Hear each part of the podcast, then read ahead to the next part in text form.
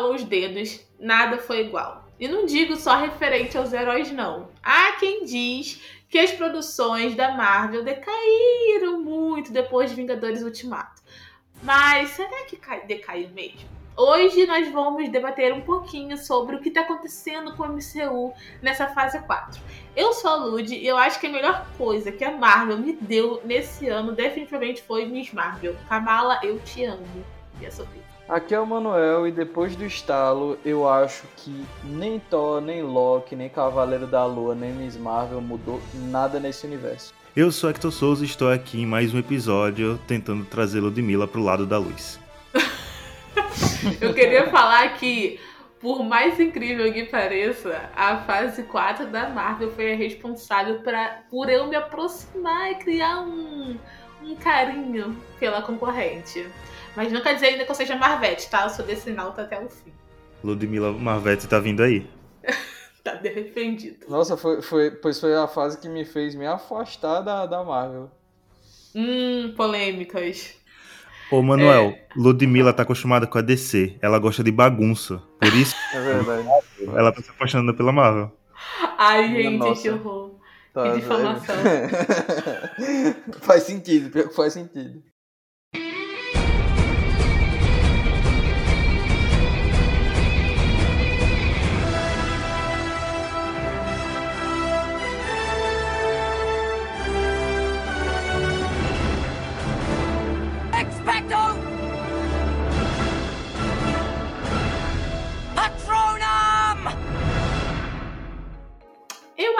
Justo a gente começar pelo começo. Porque a fase 4 se iniciou lá com WandaVision e deixou os fãs bem animadinhos na época. Mas eu confesso que eu, eu, Ludmilla, não vejo um tanto hype essa série.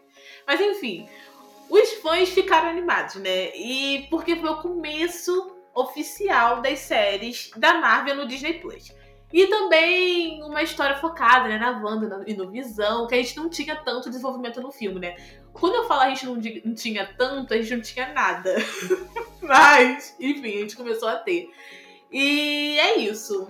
É, o que, vocês acharam aí do começo da fase 4 das séries? Que começou né, com WandaVision, depois veio Cidade Invernal, Loki, What. Eu acho, na minha opinião, eu acho que eles foram muito inteligentes, porque eles pegaram o melhor do melhor e colocaram para iniciar, que era porque iniciou junto com a Disney Nossa, Plus, o né? O melhor do melhor, cara. O melhor do melhor. muito agora. Não forcei, não forcei. Wanda, os três, as três séries são muito, muito boas. Elas têm problemas, têm, eu vou falar aqui também. Mas eu gostei muito do começo, fiquei muito feliz. É podcast, vocês não estão vendo a cara que eu tô fazendo pra Manuel agora. Meu Deus, aí. Vamos lá, falando do começo. É, eu acho que o hype de WandaVision vem justamente pelo que Ludmilla falou. Foi o início, o começo do das séries da Marvel, o começo da nova fase da Marvel. Eu acho que isso criou hype, porque a gente veio de um mega evento que foi Guerra Infinita.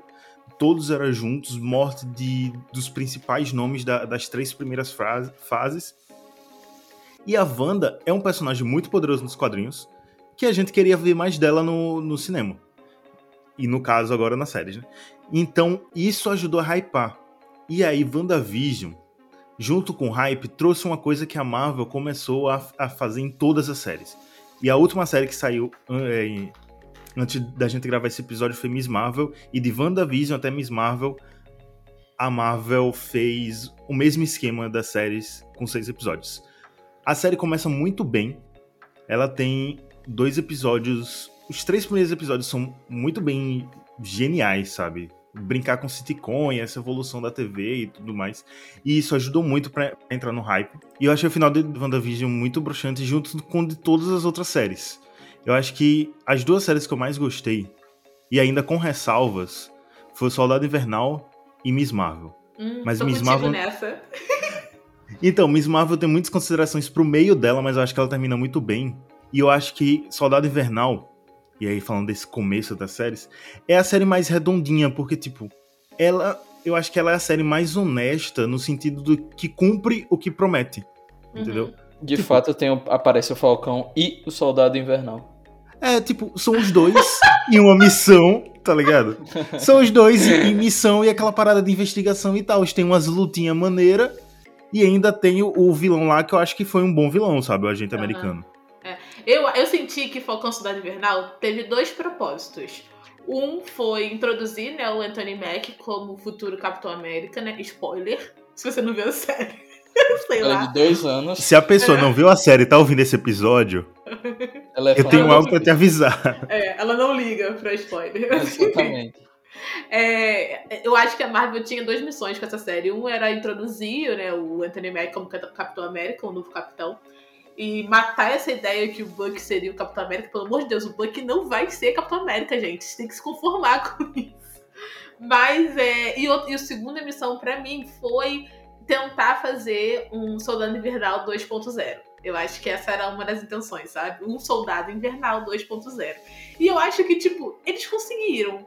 Da, dentro da, dentro da, da, da história proposta. É, eles conseguiram trazer uma pegada mais séria, uma pegada mais é, uma ação mais investigativa, né? Porque não é só porradaria, eles têm que descobrir, têm que caçar pistas e, e o universo vai se expandindo, outros personagens vão voltando, vão surgindo.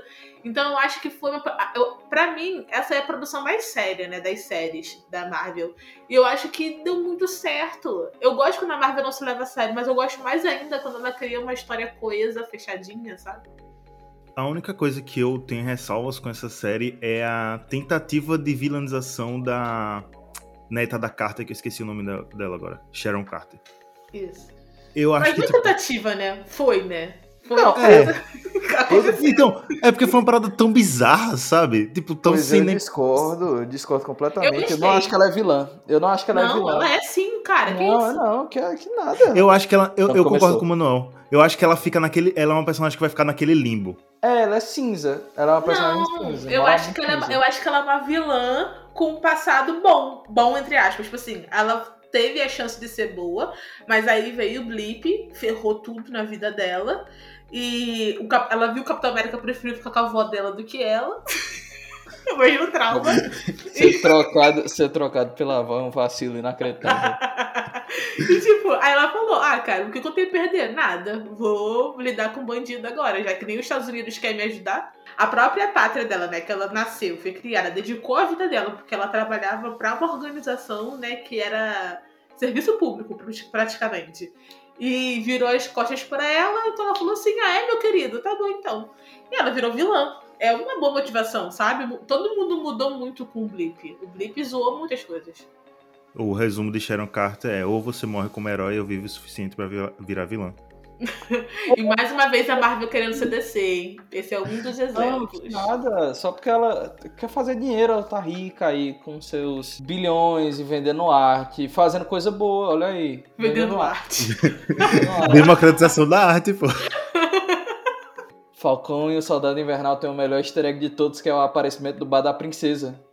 O Wolverine podia muito bem estar lá dentro e a gente não sabe. Nossa, é verdade. Ah, mas a Marvel também não ia fazer isso. Ela tá guardando tanto X-Men com sete chaves que ela não ia botar numa série.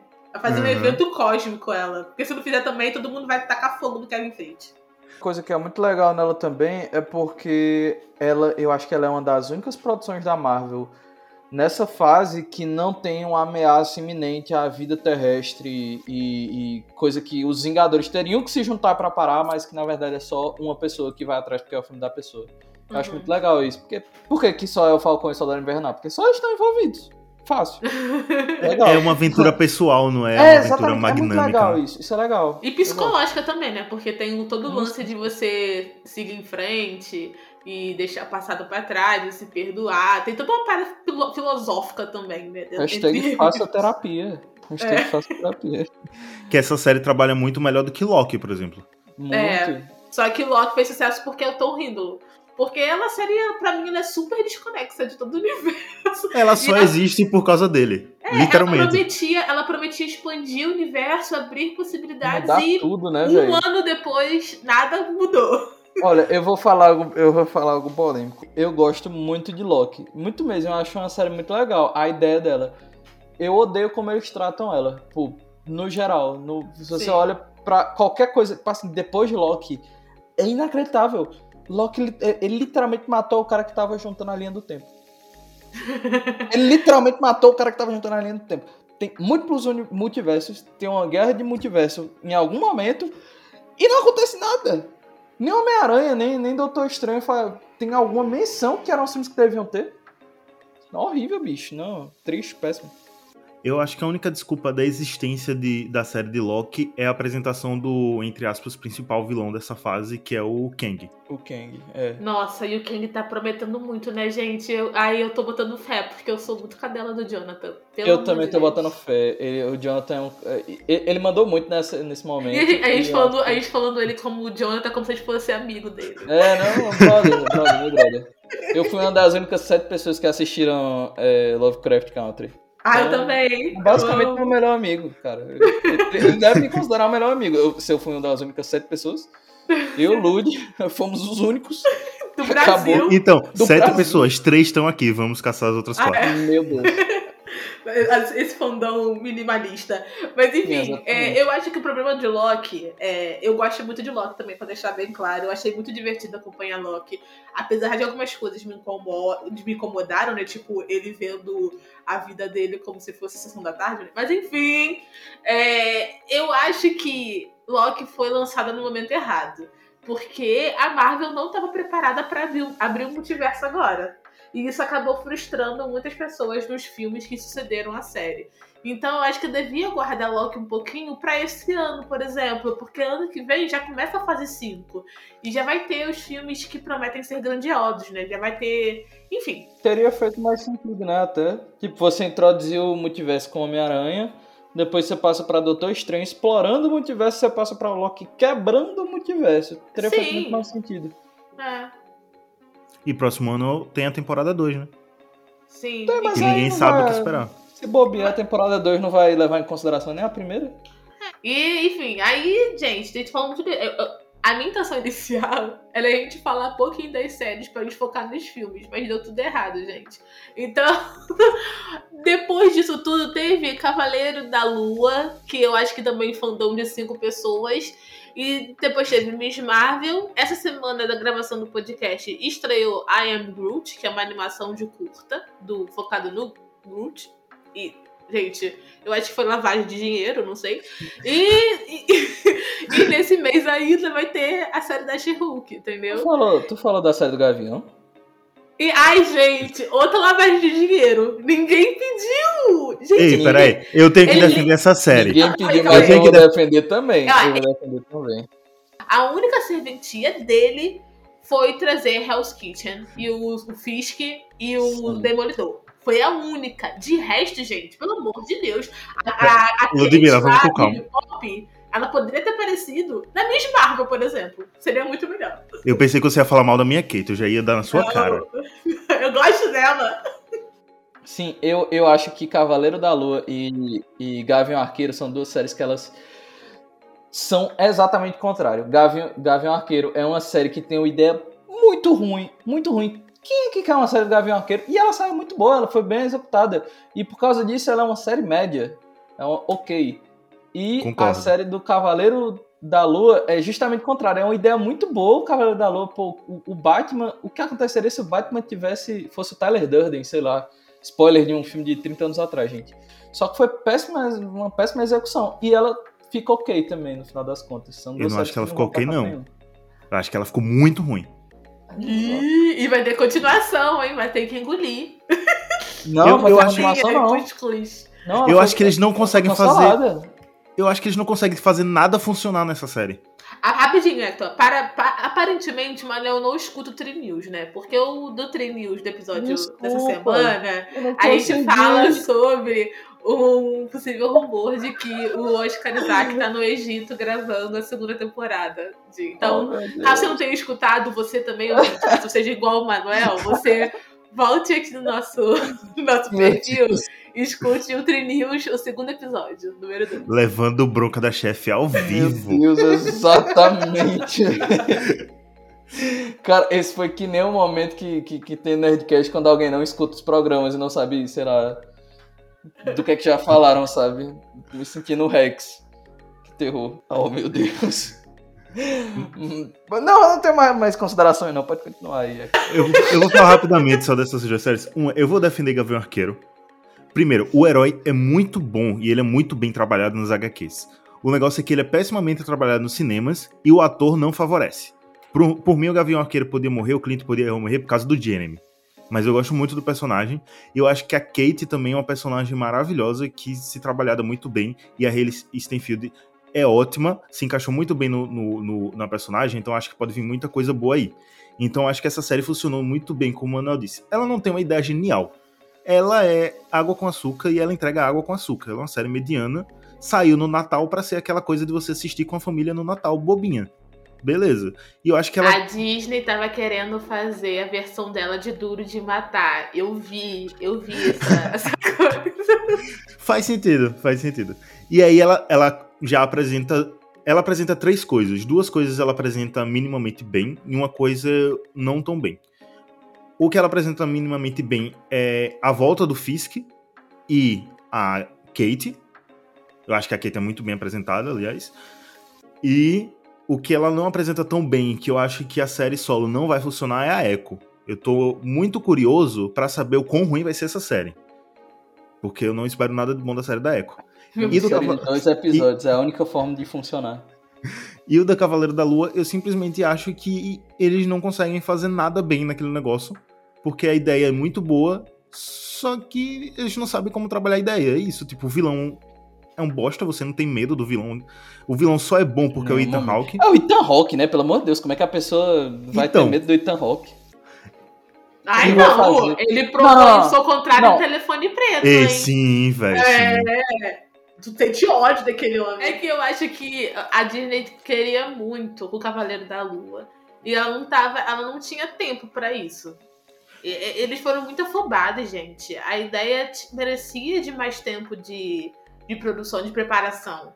A, a Marvel, eu, a gente vai falar isso, sobre isso no, mais pra frente, mas a Marvel tá, tá muito apressada, tá querendo botar a tá. carroça na frente dos bois. E o Cavaleiro da Lua podia esperar. Ele é um personagem que podia esperar para ser apresentado no MCU. Não precisava ser agora. Não e é um personagem muito complexo. É muito complexo para você entregar em seis episódios. É, ai, não. Foi uma péssima decisão de escolha. Enfim, e a gente não pode falar sobre She-Hulk porque ela ainda não estreou. Um pequeno disclaimer, na verdade She-Hulk já estreou, está no seu segundo episódio, mas esse episódio do Tricast aqui foi gravado antes da estreia da série. Então a gente não vai poder falar sobre as nossas primeiras impressões, o que a gente está achando da She-Hulk, só nossas expectativas, tá ok? Mas ao contrário da maioria, eu tenho boas vibrações, energias sobre essa série. eu, eu acho que ela vai entregar uma comédia. Se ela entregar uma comédia, vai ser uma série ok.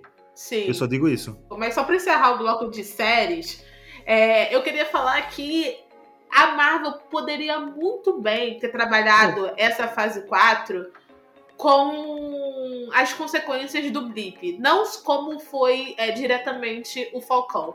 Mas é, a gente vê em Falcão Soldado Invernal que o blip teve consequências de nível é, é, em relação à humanidade, né? Gente que ficou apátria, pessoas que perderam suas casas, enfim, foi um debate muito, muito interessante. Eu acho que foi a primeira vez que a Marvel conversou tão sério com a gente, assim, sabe? Eu concordo contigo e acrescento que a Marvel poderia explorar a nova geração nessa nova fase, sabe? Ao invés de trazer esses heróis alternativos, vamos assim dizer, por exemplo, Cavaleiro da Lua, poderia simplesmente pegar e trazer.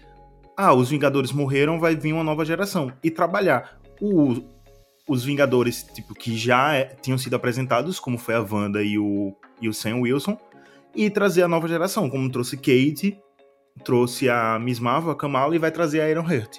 Se eles ficassem nesse escopo, que é muito mais palpável, muito mais pé no chão, eu acho que daria certo. Como você falou, Miss Marvel, eu acho que ela cumpre muito bem o que ela promete. O problema é a vacilada que dá ali no meio, com toda aquela coisa de. É, não sei, eu senti que eles quiseram muito surfar na, na, na, onda de ancestralidade e essas coisas, pá, sabe, pra dizer hashtag militei. E, Mas tipo, de uma maneira errada, né? Isso, justamente. Tipo, não, você olha pra, pra Miss Marvel, eu li quase todas as histórias da Miss Marvel. Quase todas não, mas eu li pelo menos metade das histórias de Miss Marvel. E, tipo, não tem nada a ver ela com viagem no tempo, sabe? E a série meter isso, assim, do nada. Então, se, se ficasse naquele universo dela, meio série adolescente, a série teria sido 10 de 10, sabe? Uhum. E só pra finalizar essa parte das séries com Miss Marvel, porque ela apresenta também o que deve vir só na fase 5, né? Que são os mutantes. Fase E- 6. Não acho que vai vir na fase É. 5, hein? Ou talvez fase 6 só. E tipo, Talvez eles peguem Todo- um personagem com poder e transformem em mutante do nada também. Não, não, não, não. Não. O, não fazia sentido nenhum, nenhum, nenhum, absoluto nenhum sentido. E eu repito aqui, não fazia sentido nenhum a, a Marvel tentar retomar com os Inumanos. Os Inumanos foi o complexo fracasso da Marvel. Foi o maior desastre que a Marvel já teve. Não fazia sentido elas trazerem os Inumanos depois de ter encerrado isso com aquela série horrenda e com Agents of the Shield, que também ignoraram, não faz mais parte do universo principal da Marvel, no MCU. Pra mim, tanto faz, tanto fez. Eu sou fã da Miss Marvel tanto faz, tanto fez a Kamala ser inumana ou ser mutante, porque, tipo, o que importa é que a essência da personagem ficou lá. Eu assistindo a série, todas as mudanças que fizeram não foram mudanças drásticas de mudar a personagem. A essência da personagem continua lá. E eu acho que a parada da adaptação é isso, sabe? Você não ser, tipo, você não precisa ser 100% fiel, transportar o quadrinho pra tela. É você levar a essência do personagem, a essência do personagem tava lá. O que, por exemplo, não tava no, nos primeiros filmes do Peter Parker do Tom Holland. Hum. A- E aí a gente Não tava. No- no último Não, filme. não. Não Concordo, tava. eu concordo. O, o, o filme de origem do Homem-Aranha de Tom Holland é o Homem-Aranha. Esse último do multiverso aí que eu esqueci o, o- qual o o caso de é. origem É, desse casa. Homem-Aranha. Isso. Minha casa, minha vida. Esse é o filme de origem do Homem-Aranha de Tom Holland. E a partir de agora, que também não saiu nada sobre o futuro do Homem-Aranha de Tom Holland no, na CCXP. San Diego Comic Con, consertando. San Diego é, San. Diego Comic Con, desculpa. Ele disse que, que não queria, né? Mais trabalhar, não, ser, não querer mais ser o Homem-Aranha depois dos 30, né? Não, Tá quase é, matando. eu não sei. Eu só sei que ele falou que ele queria férias. Ele tá tirando férias agora. Eu acho que ele só volta. Acho não, né? A fase 4 termina com, com a Wakanda. Então ele só volta na fase 5 e lá pro final. Hum, tenho Eu teorias. só volta na fase Vamos- 6. vou, encerrar, vou encerrar esse primeiro bloco com algumas teorias. É, pra gente já dar um gatinho no- nos filmes. Ah, mas a minha teoria sobre Homem-Aranha e X-Men é só na fase 6. Porque Quarteto Fantástico. A fase 6, gente, começa no final de 2024. Em novembro de 2024. Daqui a dois anos. A fase 6, como que ela começa com o Quarteto Fantástico, a gente já viu que a Marvel não tá pronta pra trabalhar é, é, grandes novidades dentro do universo agora, nos próximos dois anos. E o próximo Homem-Aranha vai ser um Homem-Aranha diferente. Eles podem tentar inserir esse Homem-Aranha na série do, do Demolidor, que vai ser Born Again, mas eu acho muito difícil. Mas seria interessante ver um Homem-Aranha mais Queens do que o Homem-Aranha indo pro espaço. Mas é, é, eu acho que vai vir só depois de Quarteto Fantástico. Porque eu acho que a fase 6 vai ser responsável por Quarteto Fantástico, Homem-Aranha e na fase 7 X-Men. Essa é a minha teoria. Eu acho Quarteto Fantástico e X-Men faz sentido, Homem-Aranha eu ainda acho que não. Tu acha que vai vir ele antes? Acho que, que vai vir ele antes, porque é um personagem muito forte com o público, com relação de público pra Marvel. Eu acho que, a não ser que, como o Manuel disse, Tom Holland queria férias, a não ser que Tom Holland tenha pisado o pé e dito, eu vou passar um ano sem gravar Homem-Aranha, Kevin Feige não vai deixar o Homem-Aranha em paz.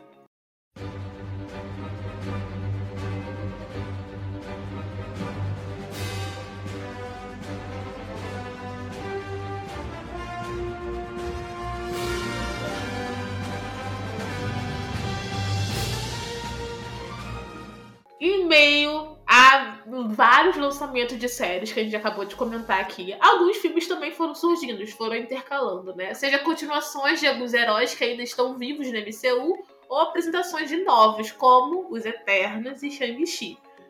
É, e confesso que acho que o pessoal.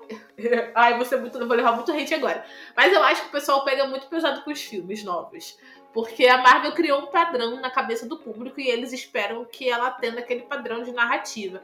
Mas pra mim, isso que deixava os filmes meio chatos.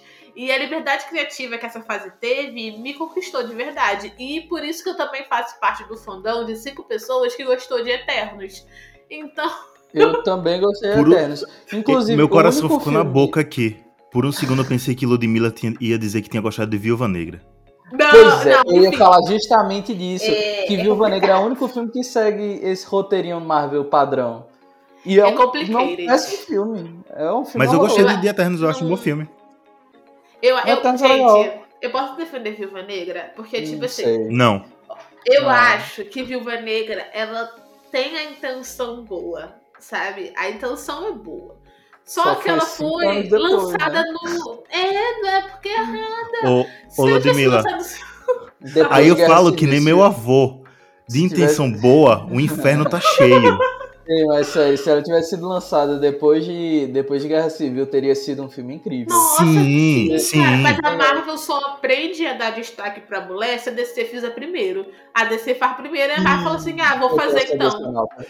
Eu, eu acho que nem foi isso. Eu acho que nem foi isso. Eu acho que, tipo, a galera reclamou tanto da morte anticlimática da Natasha que a Marvel fez. A gente não pode ficar queimado com o público.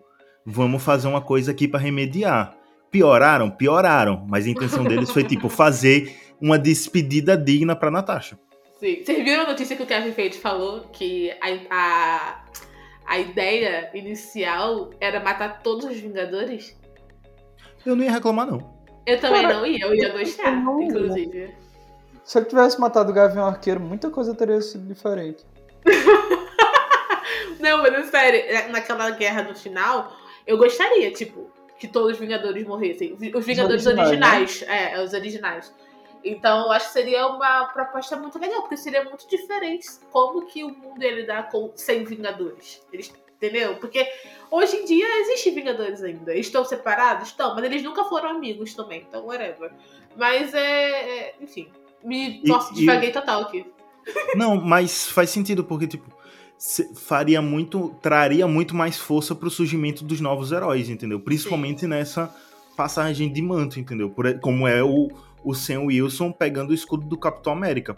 Tipo, nas HQs é, é basicamente isso. A Kate Bishop pega o escudo de Gavião Arqueira porque o Clint morreu. Então eu acho que, tipo, se eles tivessem culhões de realmente matar todo mundo, traria muito mais força pra esses personagens que estão que surgindo, sabe? É, Concordo. eu acho que a única que faz essa que faz sentido ter essa relação ainda vivo é She-Hulk e o, e o Bruce Banner. Mas isso daí a gente só vai ver semana que vem. Eu acho que talvez o Thor também valia ficar vivo. É porque um Thor é, Thor é um semideus, né? É É mais é, complicado Deus, também, é né? mais complexo. Pois é. Eu- mas, mas eu acho que certas histórias têm que chegar ao fim, sabe? Que nem o James Gunn agora confirmou que Guardiões da Galáxia 3 vai ser o último. Você tem que saber quando tem que acabar. E a Marvel não tá sabendo quando tem que acabar. e é isso, cara. A gente já conhece o Thor. Eu acho que já deu. Eu, eu, por mais que eu tenha gostado de Amor e Trovão, eu acho que.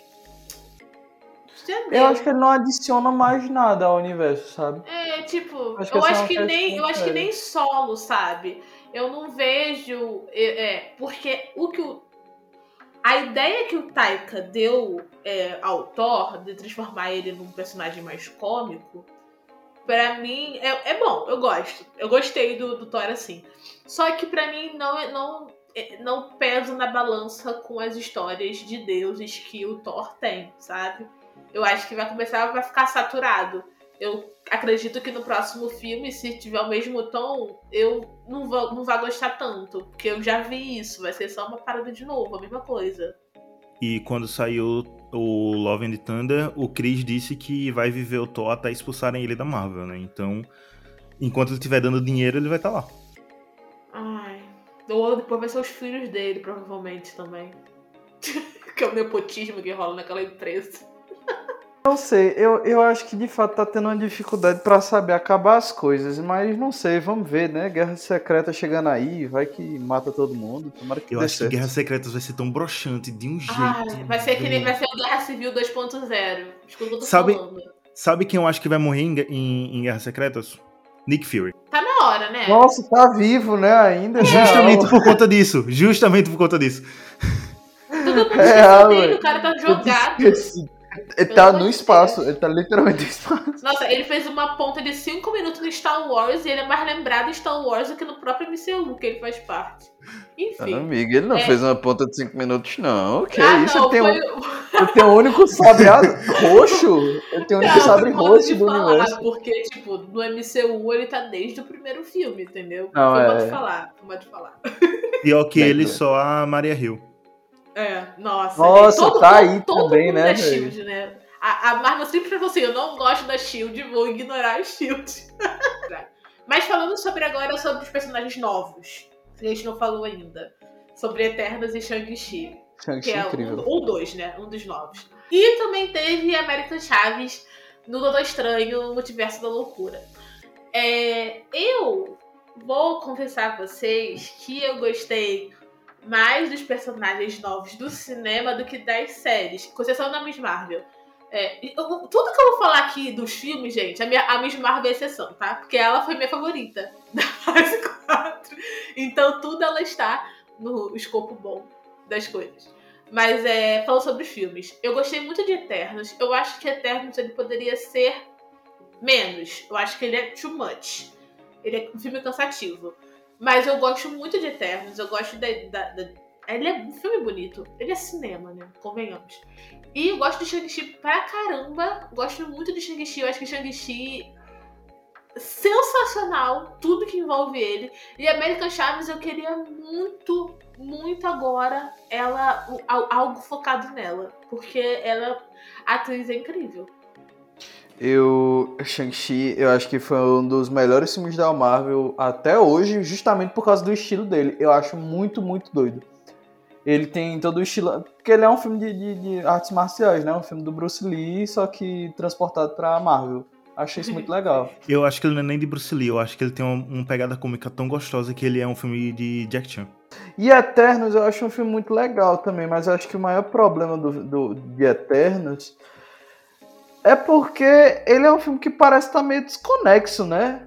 Essa, parece estar meio fora da realidade, porque é aquela coisa, você introduz uma equipe inteira que está na Terra há um bilhão de anos, só que eles só fizeram alguma coisa depois que deu, deu merda em tudo. Por que que eles fizeram? Porque a Terra está acabando. Ninguém mais vai ajudar, só eles podem fazer alguma coisa relacionada a isso.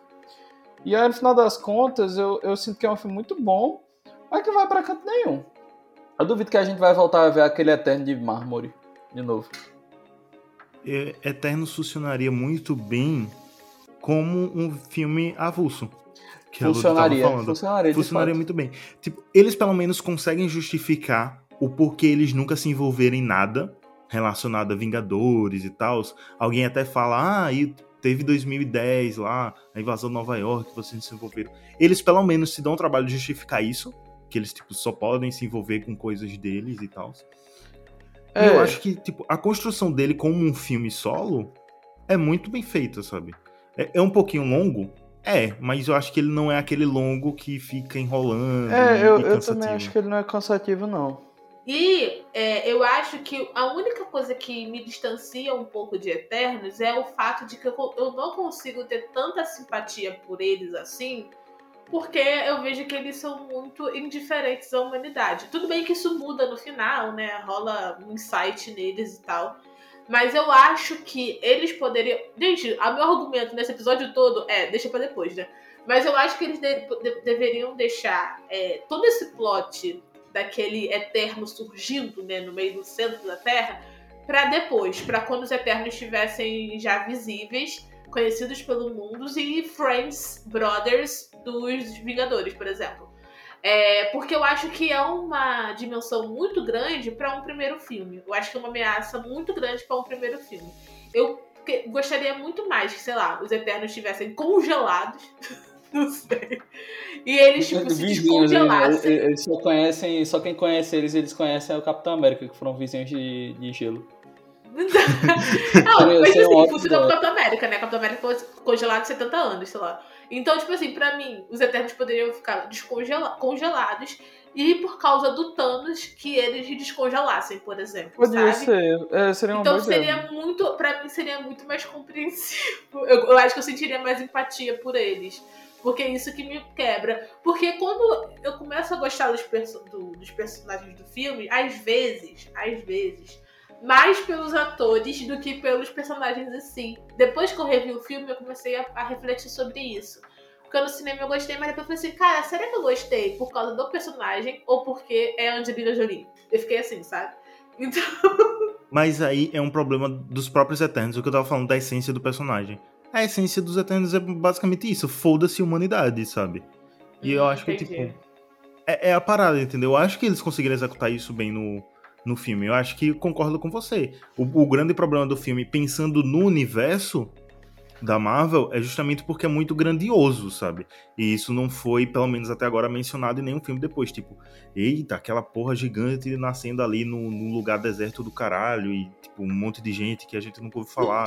Gente, sabe? na vida real ele viraria um ponto turístico. Não é. Menciona. A única coisa que a gente sabe é que o Kingo existe. Porque a Miss Marvel verdade. cita ele. Sim. Ah, agora, agora assim, é, outra questão importante.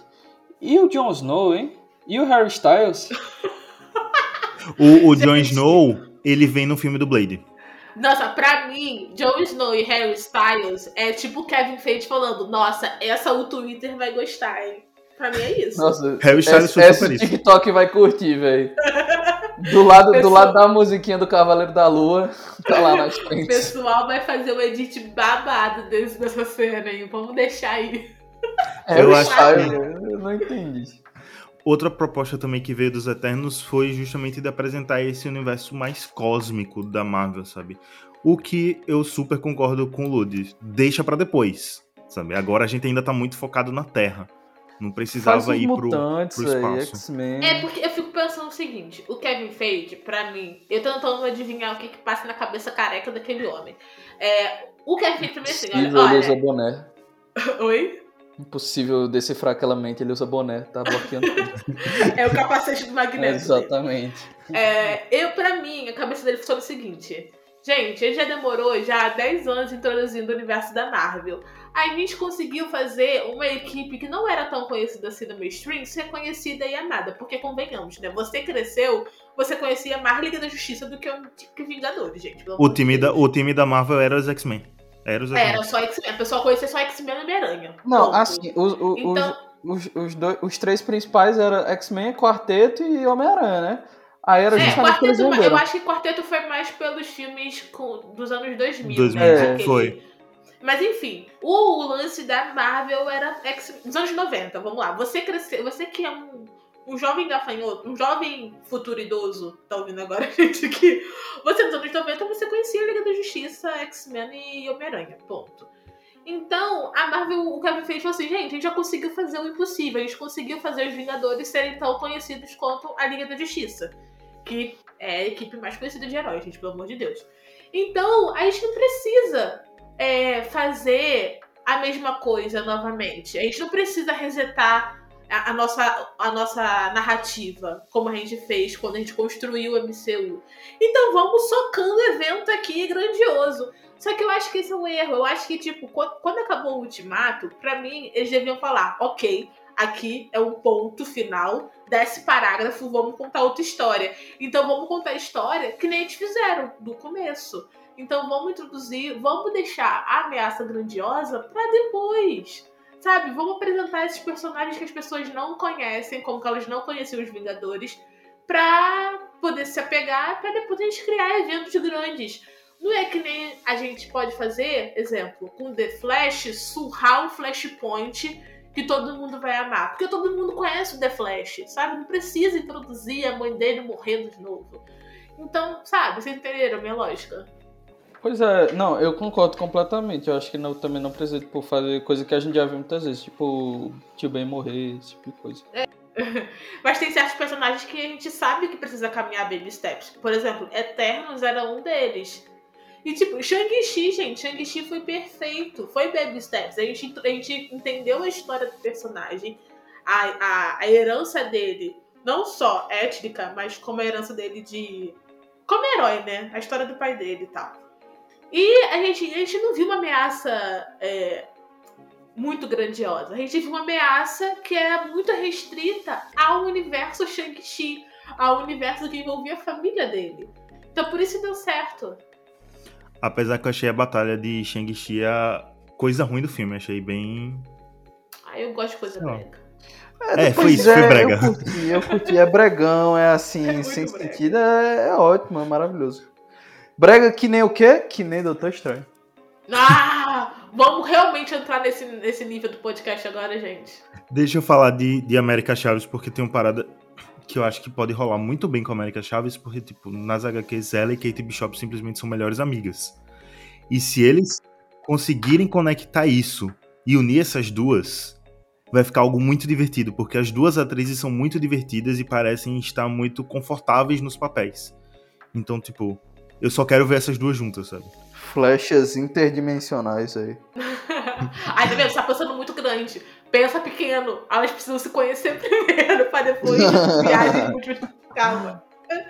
Mas não viaja não, tô- flecha, ela abre um buraquinho, aí joga uma flecha, cai, sei lá, na. No, no Kang, sei lá, mata, mata o Kang. Nossa, cara, que isso? Isso é muito grande, calma. Acabei, acabei de decidir como é que vai terminar. Kevin Feige me agradeça. A gente aqui, não, Marva, você tem que pensar pequeno. Aí vai manual, tipo, uma flecha mata Flecha o no Kang. Kang. Cara, uma flecha no Kang interdimensional, velho. O, o anel é tipo de- o Decenalta infiltrado na Marvel, quer destruir tudo, né? Exatamente. Eu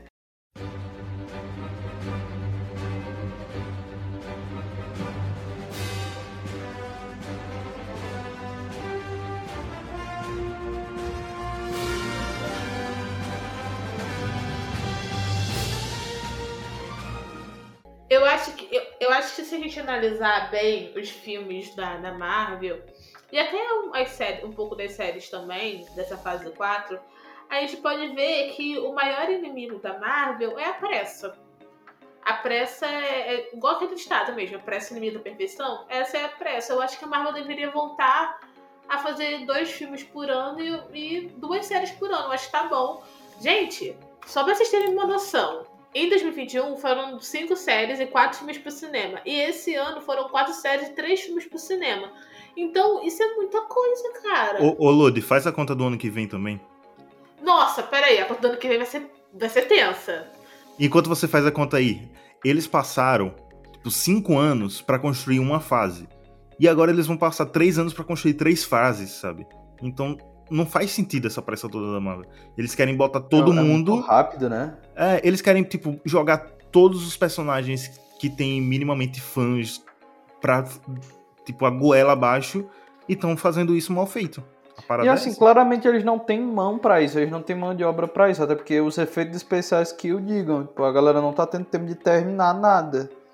Justamente por causa que tá tendo tudo muito rápido, é muita coisa, velho.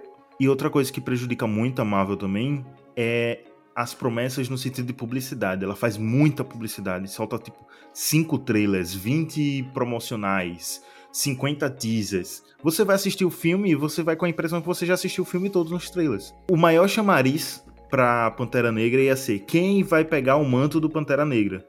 Um dia depois do trailer vaza um boneco, velho. O maior inimigo da Marvel é o marketing. Maldito Funko Pop, velho. Ó, na fase 4, a gente teve 16 produções da Marvel. E na fase 5, a gente vai ter 13. Teve um desfalque de três produções? Teve. Mas pode ser que eles insiram também aí. Era isso que eu ia Vai- dizer, tem, vai ter o É. evento da Marvel agora, né? É, eu tenho certeza que eles vão anunciar alguma coisa. É, então, tipo, gente, é muita coisa. Eles não diminuíram o ritmo, eles estão mantendo. E se, se pá, vão piorar, vão Eles estão acelerar. aumentando, eles estão acelerando. É. E, cara, mas aí isso causa dois. Isso causa duas coisas pra mim, dois problemas. Um, é satura. Você começa a ficar de Sim. saco cheio, porque praticamente todo mês vai ter alguma coisa de super-herói. E eu, sinceramente, eu não aguento. Eu acho que eu- tem horas que eu paro. Eu amo o universo super-herói, mas tem às vezes que eu paro. Eu preciso assistir um drama, um filme de terrorzinho, sabe? O pior não é nem ser só, tipo, várias produções de heróis, é várias produções de heróis no mesmo formatinho. Hum, também tem isso. Eles não apostam em outros gêneros diferentes. E a segunda coisa, né, que além de saturar e tal, é que as qualidades vão decaindo, porque não tem tempo pra produzir. Não tem tempo. Aí rola que rolou do, do- do- da treta que teve é, essas semanas, né? Da, da- essas semanas não, né? Mês passado, da, da equipe né, de efeitos visuais fazendo Exposed Tour no, no Twitter da Marvel. E isso parece que eles não aprenderam com isso, né? Porque na fase, na fase 5, só confirmado já, já, já estão 13, já são 13 filmes. Mas eu acho que é basicamente isso, gente. A fase 4 da Marvel não foi dessas coisas tão ruins que as pessoas falam. Pelo menos não pra mim. Eu acho que dá, dá pra gente tirar muito bom proveito. Mas também a gente tem que assumir que ela poderia ser muito melhor. Porque os personagens novos são muito bons. E eles poderiam ter sido apresentados de maneiras que favorecessem eles dentro do universo. Eu acho que esse é um bom resumo. Eu acho que vai acontecer uma coisa muito em breve. Muito em breve, tipo. Menos 2024, 25, Ah, tá, desculpa. que vai ser o colapso. Vai ser. vai ser o colapso de superproduções de super-heróis. Porque, tipo, Eu também tô prevendo que isso já tá, aconteça. já tá esgotando e daqui a pouco a gente vai, vai viver esse colapso, sabe? Até a gente que é fã não vai aguentar mais ver e, tipo, não é que eles, tipo, vão levar prejuízo, vão, vai ser a decadência, a Marvel vai falir por causa disso, mas eles vão se ver num lugar que não vai mais va- valer apenas pra eles construírem esse universo magnâmico e aí também não se sabe dizer o que vai acontecer. Mas se isso acontecer a curto prazo, talvez a gente nunca veja os X-Men no MCU. Não, tá muito Eu acho. triste, não. É, o- é o final triste, né? Não, mas eu acho que, que no final das contas, a melhor opção pra, tipo assim. Porque eu sinto que eles vão se perder mais, tipo, eles já estão perdidos agora, vão, vai entrar em multiverso, vai entrar X-Men, vai entrar Quarteto Fantástico, vão ficar mais perdidos. Eu acho que o final vai ser virar DC. Eles não estão perdidos. Eles eu, não estão discordo perdidos. disso. Eles não estão. Eles, eu acho que eles só querem contar muita coisa ao mesmo tempo. E eles têm que dar tempo ao tempo. Porque eu, eu acho que o medo deles é tipo assim, vão aproveitar o hype que o pessoal tá gostando agora.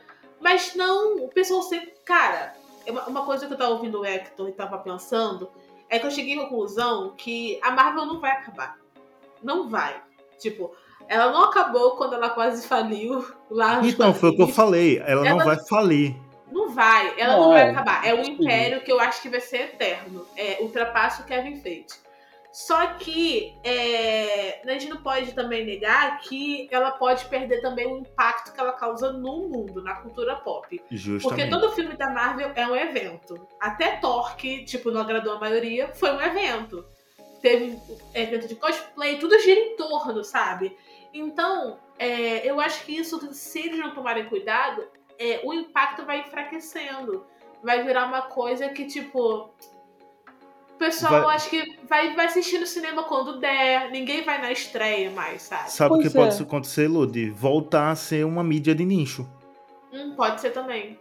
Mas enfim, eu acho que a fase 4 da Marvel foi uma fase responsável pra fazer a gente parar de querer um segundo ultimato e o segundo Guerra Infinita. Eu acho que a gente tem que esperar o Homem de Ferro 1, por exemplo, ou Capitão América 1. A gente tem que esperar filmes assim pra gente poder criar uma conexão, estabelecer uma conexão com novos personagens para poder a gente ter grandes eventos. Porque eu acho que grandes eventos dependem também de grandes conexões. Porque o filme do Homem-Aranha, que da fase 4, não seria tão grande se a gente não tivesse grandes conexões com os personagens envolvidos. Então, a conexão é importante. E como que a gente não conhece os personagens novos da Marvel, eles não são mainstream, é... eu digo, né, Miss Marvel, ela, ela não era uma pessoa... Tudo bem que ela era uma HQ bem vendável e tal, mas convenhamos, ela não era tão conhecida pelo público que gosta de assistir filmes do MCU. Então a série dela foi boa pra abraçar esse público novo, enfim. Eu acho que a Marvel, vocês entenderam, né? Onde eu quero chegar. É isso, grande, criar conexões pra criar grandes eventos no futuro. Kevin Feige, essa dica aqui é de ouro e eu tô dando de graça pra você. Tem que escutar, Zé Boné.